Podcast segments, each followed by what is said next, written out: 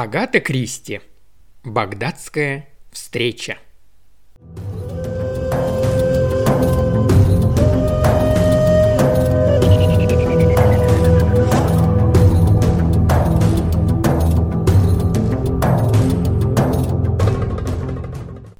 Глава первая. Капитан Кросби вышел из банка с довольным видом. Как вкладчик, который снял деньги со счета, а там, оказывается, еще осталось больше, чем он предполагал. У капитана Кросби часто бывал довольный вид. Такой характер. Собой он был невысок, коренаст, румян и усы армейские с щеточкой. Походка тоже отчасти армейская, ать-два. Одевался разве что немного пестровато, зато обожал слушать чужие рассказы.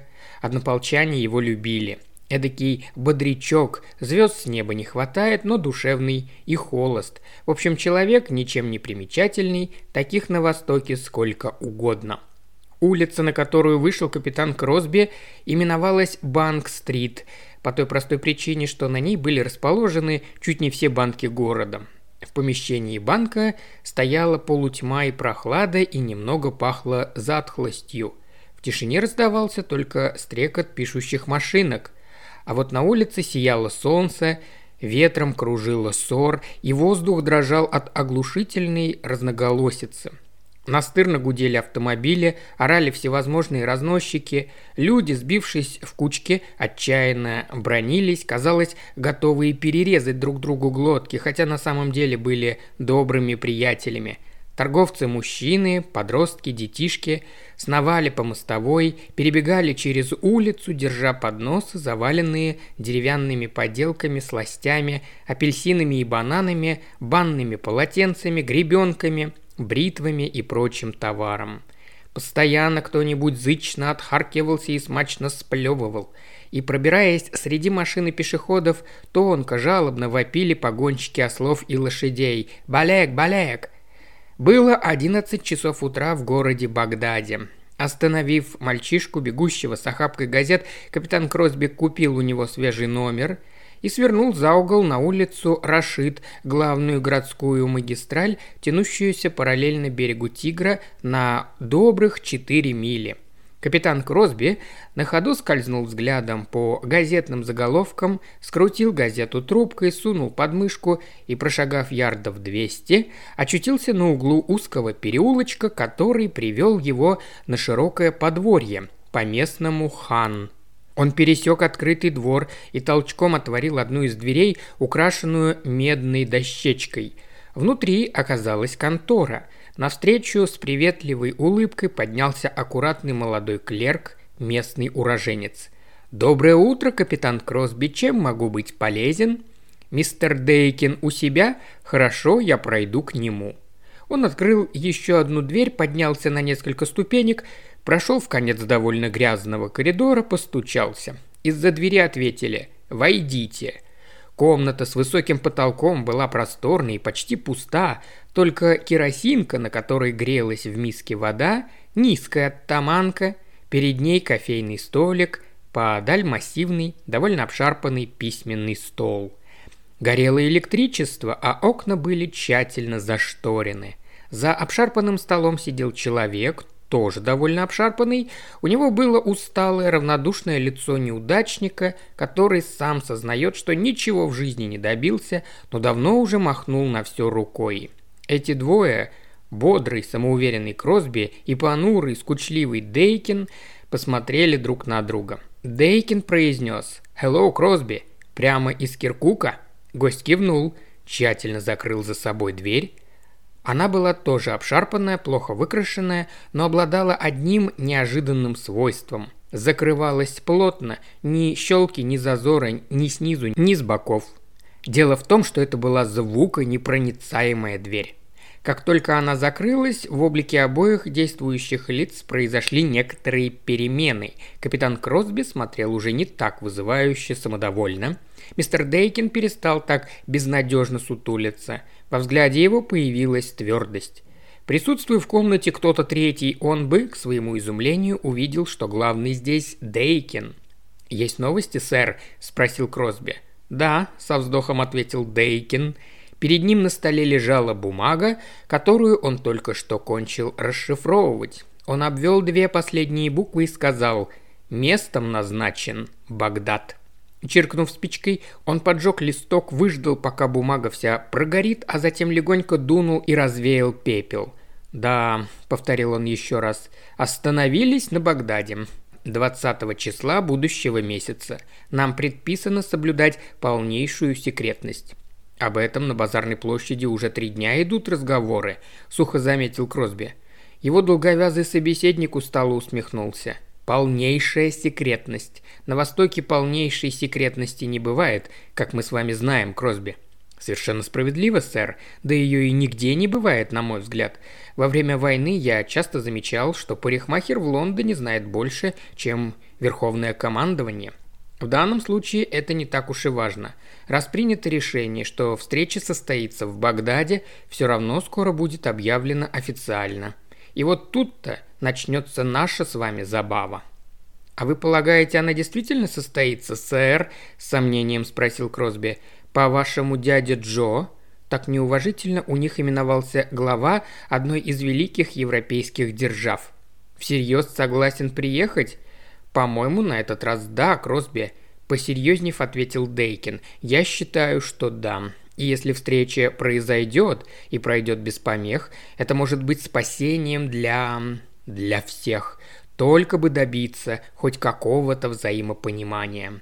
Он замолчал. «Простите, сэр, вы полагаете, что взаимопонимание хоть в каком-то виде все же возможно?» В том смысле, как вы это понимаете, Кросби, может быть и нет. Если бы речь шла просто о встрече двух человек, представляющих две совершенно разные идеологии, вполне возможно, что дело бы опять окончилось ничем, только еще усилились бы с обеих сторон отчуждение и подозрительность. Но тут есть еще и третий фактор. Если то, что сообщает Кармайкл, при всей невероятности правда... Но, сэр, это не может быть правдой, это фантастика. Шеф задумался и молчал. Ему ясно, как в живе вспомнилось серьезное, встревоженное лицо, тихий невыразительный голос, рассказывающий невероятные фантастические вещи. И опять, как тогда он сказал себе, одно из двух, либо мой самый лучший, самый надежный агент сошел с ума, либо то, что он говорит, правда. А вслух прежним печальным голосом ответил – Кармайкл поверил, и все данные только подтверждают его гипотезу. Он решил отправиться в те края и привести доказательства. Не знаю, прав ли я был, что отпустил его. Если он не вернется, в моем распоряжении будет только то, что Кармайкл рассказал мне, а ему кто-то еще. Убедительно ли это прозвучит? Вряд ли. Фантастика, как вы говорите. А вот если 20 числа он сам окажется в Багдаде и выступит как прямой очевидец и предъявит доказательства... «Доказательства?» – переспросил Кросби. Дейкин кивнул. «Да, он раздобыл доказательства. Откуда это известно?» Условная фраза получена через Салаха Хасана. Он вдумчиво произнес «Белый верблюд с грузом овса прошел через перевал». Он помолчал, потом продолжил. Так что Кармайкл добыл то, зачем отправился, но навлек на себя подозрения. По его следу идут. Какой бы маршрут он ни избрал, за ним будет вестись наблюдение. И что самое опасное, здесь ему подготовлена встреча и не одна. Сначала на границе, а если он все же через границу проберется, то в городе все посольства и консульства будут взяты в кольцо, чтобы не дать ему доступа внутрь. Вот смотрите. Дейкон перебрал пачку бумаг на столе и зачитал одну. Застрелен, по-видимому, бандитами. Англичанин, путешествовавший на собственной машине из Персии в Ирак. Курдский купец, спустившийся с гор, попал в засаду и был убит. Другой курд, Абдул Хасан, расстрелян в полиции по подозрению в контрабанде сигарет – на Ровандусской дороге обнаружен труп мужчины, впоследствии опознан армянин, водитель грузовика. И все жертвы, заметьте, объединяет некоторое приблизительное сходство. Рост, вес, волосы, телосложение примерно соответствуют описанию Кармайкла, так что там не полагаются на авось, их действия имеют цель перехватить его во что бы то ни стало. В Ираке же его ждет еще больше опасностей. Садовник в посольстве, прислуга в консульстве, служащий в аэропорту, в таможне, на железнодорожном вокзале, все гостиницы под наблюдением, плотное неразрывное кольцо. Кросби вздернул брови. Вы думаете, такая широкая организация, сэр? Без сомнения. А утечки происходят даже в нашем ведомстве. И это самое ужасное. Могу ли я быть уверен, что предпринимаемые нами меры для благополучного прохода Кармайкла в Багдад уже не стали известны той стороне? Самый простой шаг в игре, как вы знаете, перекупить кого-нибудь в чужом лагере. А у вас есть э, подозрения? Дейкин медленно покачал головой – Кросби перевел дух. «Ну, а пока, — проговорил он, — мы продолжаем выполнять приказ. Да. А как насчет Крофтона Ли?»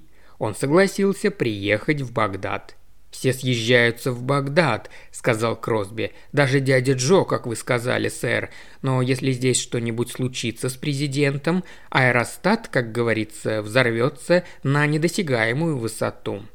«Не должно ничего случиться», — сказал Дейкин. «На то здесь мы, чтобы ничего не случилось». Кросби ушел, а Дейкин остался сидеть, горбясь над столом. «В Багдад съезжаются гости», – пропел он себе под нос. Он нарисовал на промокательной бумаге круг, подписал «Багдад», вокруг точечками изобразил верблюда, самолет, пароход, паровозик с дымом, а в углу нечто вроде паутины – середине паутины имя Анна Шиеле и снизу большой вопросительный знак. Затем надел шляпу и вышел из конторы. На улице Рашид один прохожий спросил у другого, кто это. А вон тот, да это же Дейкин, служит тут в одной нефтяной компании. Вообще он ничего, но размазня, всегда будто сосна ходит. И пьет, говорят, безнадежный случай. В здешних краях кто не напорист, ничего не добьется.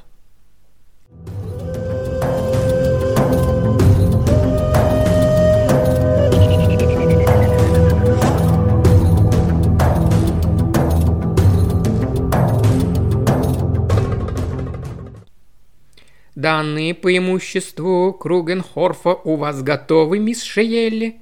Да, мистер Моргенталь.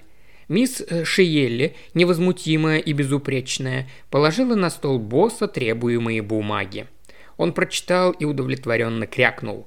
«По-моему, неплохо. Я тоже так думаю, мистер Моргенталь. Шварц уже здесь, дожидается в приемной. Давайте его сюда». Мисс Шиелли нажала соответствующую кнопку, одну из шести. «Я вам не нужна, мистер Моргенталь?» «Как будто бы нет, мисс Шиелли». Анна Шейли бесшумно выскользнула из кабинета. Она была платиновая блондинка, но совсем не видная из себя. Льняные волосы гладко зачесаны с лба назад и сколоты валиком на затылке. Умные голубые глаза загорожены толстыми стеклами очков. Личка аккуратная, но невыразительная. Нет, положение в жизни она добилась не женским обаянием, а исключительно высокой компетентностью – она держала в голове все – имена, даты, сроки и не нуждалась ни в каких записях. Деятельность крупного учреждения она организовала так, что она у нее работала, как хорошо смазанный механизм. Воплощенная ответственность, она обладала неисчерпаемой энергией, была всегда сдержана и безукоризненно владела собой.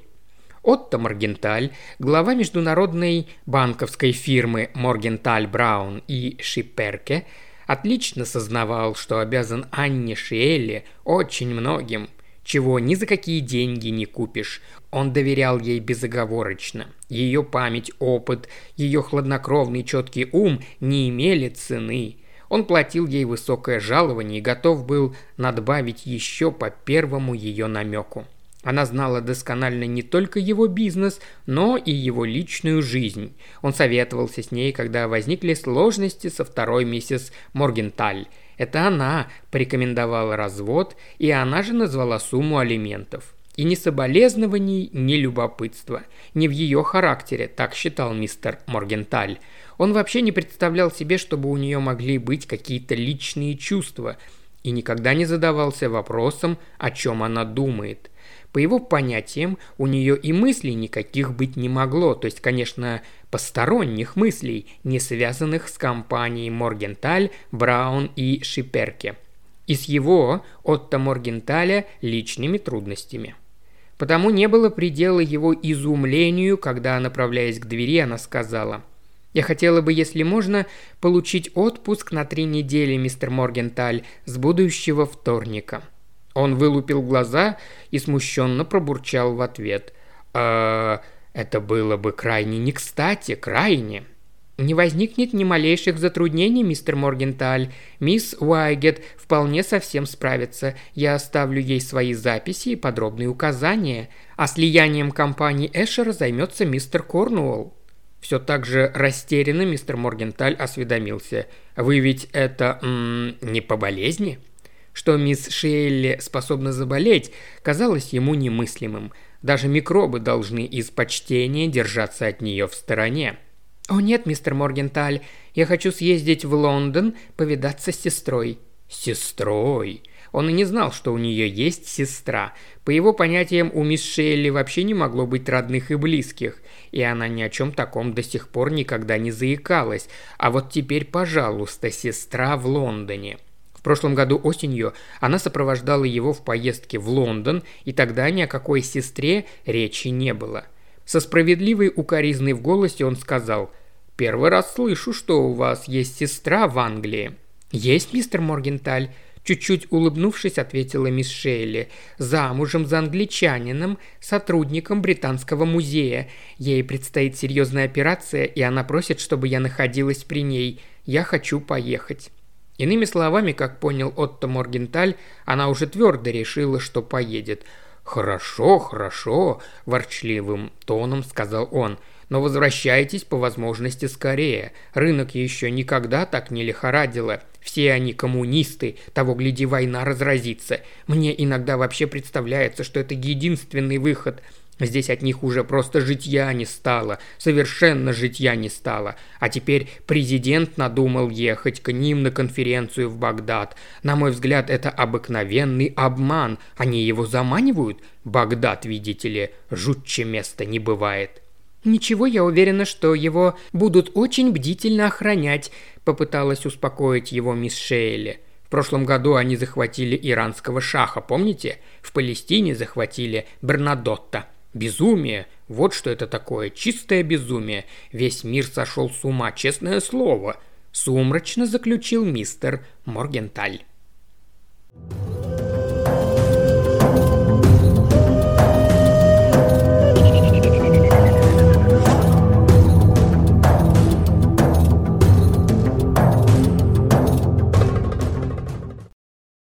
Уважаемый слушатель, ты прослушал ознакомительный фрагмент аудиокниги.